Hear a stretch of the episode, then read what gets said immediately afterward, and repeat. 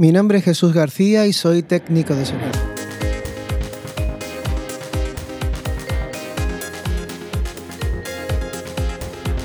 Bienvenidos a este nuevo episodio de El técnico de sonido. Hoy quisiera hablar un poquito del MIDI. Vamos a hacer una especie de repaso sobre el MIDI, no nada en profundidad, porque como entremos en profundidad esto llevaría demasiado tiempo. Y lo que pretendo es que se conozca un poquito lo que es el MIDI y no eh, aburriros demasiado. Entonces, eh, cuando doy mis clases y demás, siempre hay un... Eh, la gente se lía mucho con esto del MIDI, ¿no? Se creen que es audio, que es un audio que se graba, pero que se puede cambiar de sonido. Bueno, no, no es así. Eh, los MIDI, el MIDI lo que es es un protocolo. Un protocolo que interconecta aparatos musicales electrónicos. ¿no? Estamos hablando de, teclados, guitarras MIDI, módulos de sonido y demás. ¿no? Entonces, lo que hay que entender es que no es más que un protocolo de, de interconexión. ¿no? el MIDI, el MIDI eh, puede llevar por un solo cable 16 eh, canales independientes. Esto quiere decir que yo puedo, eh, digamos, ejecutar 16 partes de la instrumentación por separado dentro de un mismo conector, ¿no? Entonces, por ejemplo, si yo tengo una, partitura, una partitura de piano, yo puedo coger esa partitura y escribirla en, mi secuenciador, en mi DAW, escribirla como si fuera eh, poniendo las notas. Podría poner mi, partitura, eh, podría coger después y meter una partitura de un bajo, eh, una partitura de, cualquier otro instrumento, y yo esto lo podría transmitir a través de un solo cable MIDI a un módulo MIDI que reproduciría el piano, el bajo y todos los instrumentos que yo hubiese eh, escrito, siempre que no superaran los 16. ¿no? Si más de 16 no podría MIDI.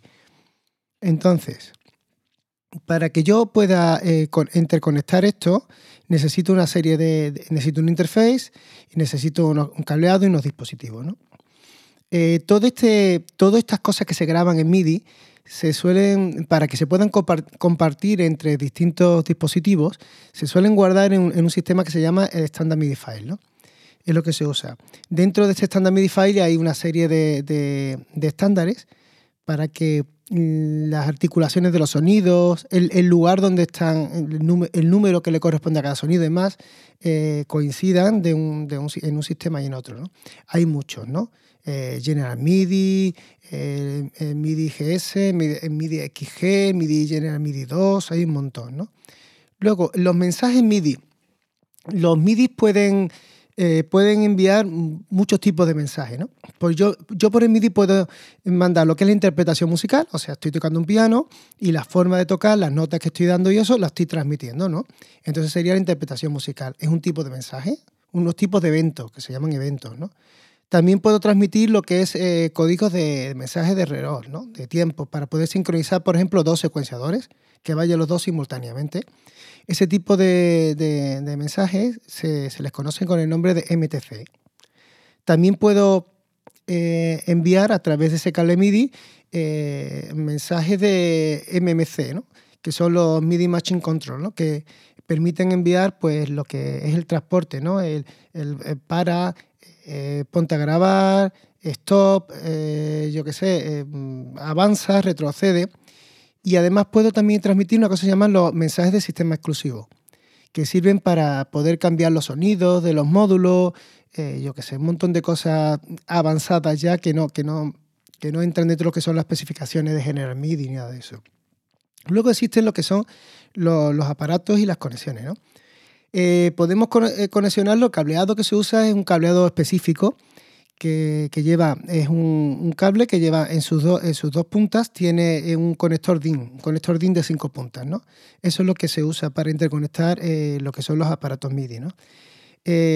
también se puede conectar a través de USB, a través de Fireware o a través de, de, de Ethernet, ¿no?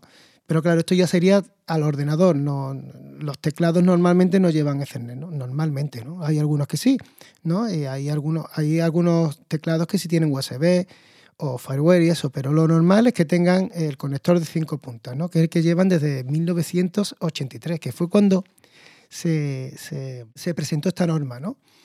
Eh, ya, ya ha llovido. ¿no? Luego tenemos los dispositivos que se pueden, que se pueden conectar, son los llamados módulos de sonido, que es lo que reproduce ese MIDI, eh, le llegan los mensajes y lo convierten en audio. En audio con sonido de piano, con sonido de, violín, con lo que queramos. Lo chulo de esto es que yo puedo coger, eh, haber hecho una interpretación para un, por ejemplo, para que ejecute una flauta y luego puedo cambiar de idea y esa misma ejecución se podría hacer, realizar con sonido de violín. No tendría que volver a tocar, simplemente cambiar el preset en el módulo de sonido. Luego existen lo que son los controladores, que, digamos que hay varios. Los que se dedican para la interpretación, pues dentro de eso, ¿no? O sea, donde tú tocas la música, están los, controladores tipo teclado controlador, que se parecen a un piano, pero no suenan, solo mandan información MIDI.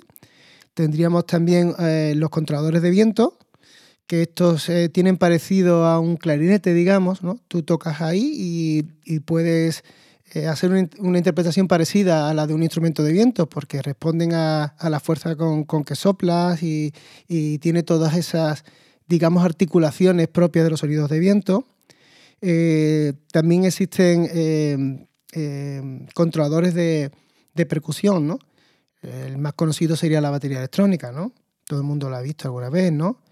Y además, pues tenemos lo que son los, de cuerda, ¿no? Estos son un poquito menos vistos, eh, son unos accesorios que se le ponen a la, guitarra eléctrica y a los bajos que convierten las notas de la guitarra y la interpretación de guitarra en información MIDI. Eh, queda muy simpático, yo mismo tengo una y eh, la verdad es que es realmente curioso y la gente todavía se queda un poquito extrañada de que toque uno una guitarra y suene un violín, o una batería, o un bajo, o una trompeta. ¿no? Está, está realmente bien. ¿no?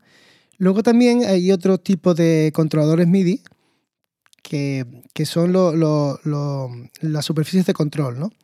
Eh, a los que nos gusta, a los que nos dedicamos a esto eh, en estudio, estamos acostumbrados a ver esas supermesas grandes, ¿no? Muchas, muchas veces esa supermesa no es una mesa real, es un controlador MIDI y luego la mesa está dentro del ordenador, ¿no? Entonces, ese tipo de superficies de control eh, pueden mover volúmenes, volúmenes, panorámicas y demás, ¿no? Y la verdad que son muy llamativas y muy chulas. Es como un inmenso ratón. ¿no? También existen lo que es el, más conocido, ¿no? que es el, teclado controlador, que es teclado más superficie de control. ¿no? Tiene las teclas para tocar y luego arriba tiene una serie de, potenciómetros, de deslizantes, de pad, que tú puedes usarlo para asignarle eh, funciones eh, de tu secuenciador o de tu DAO. ¿no? Eh, son muy conocidos. ¿no?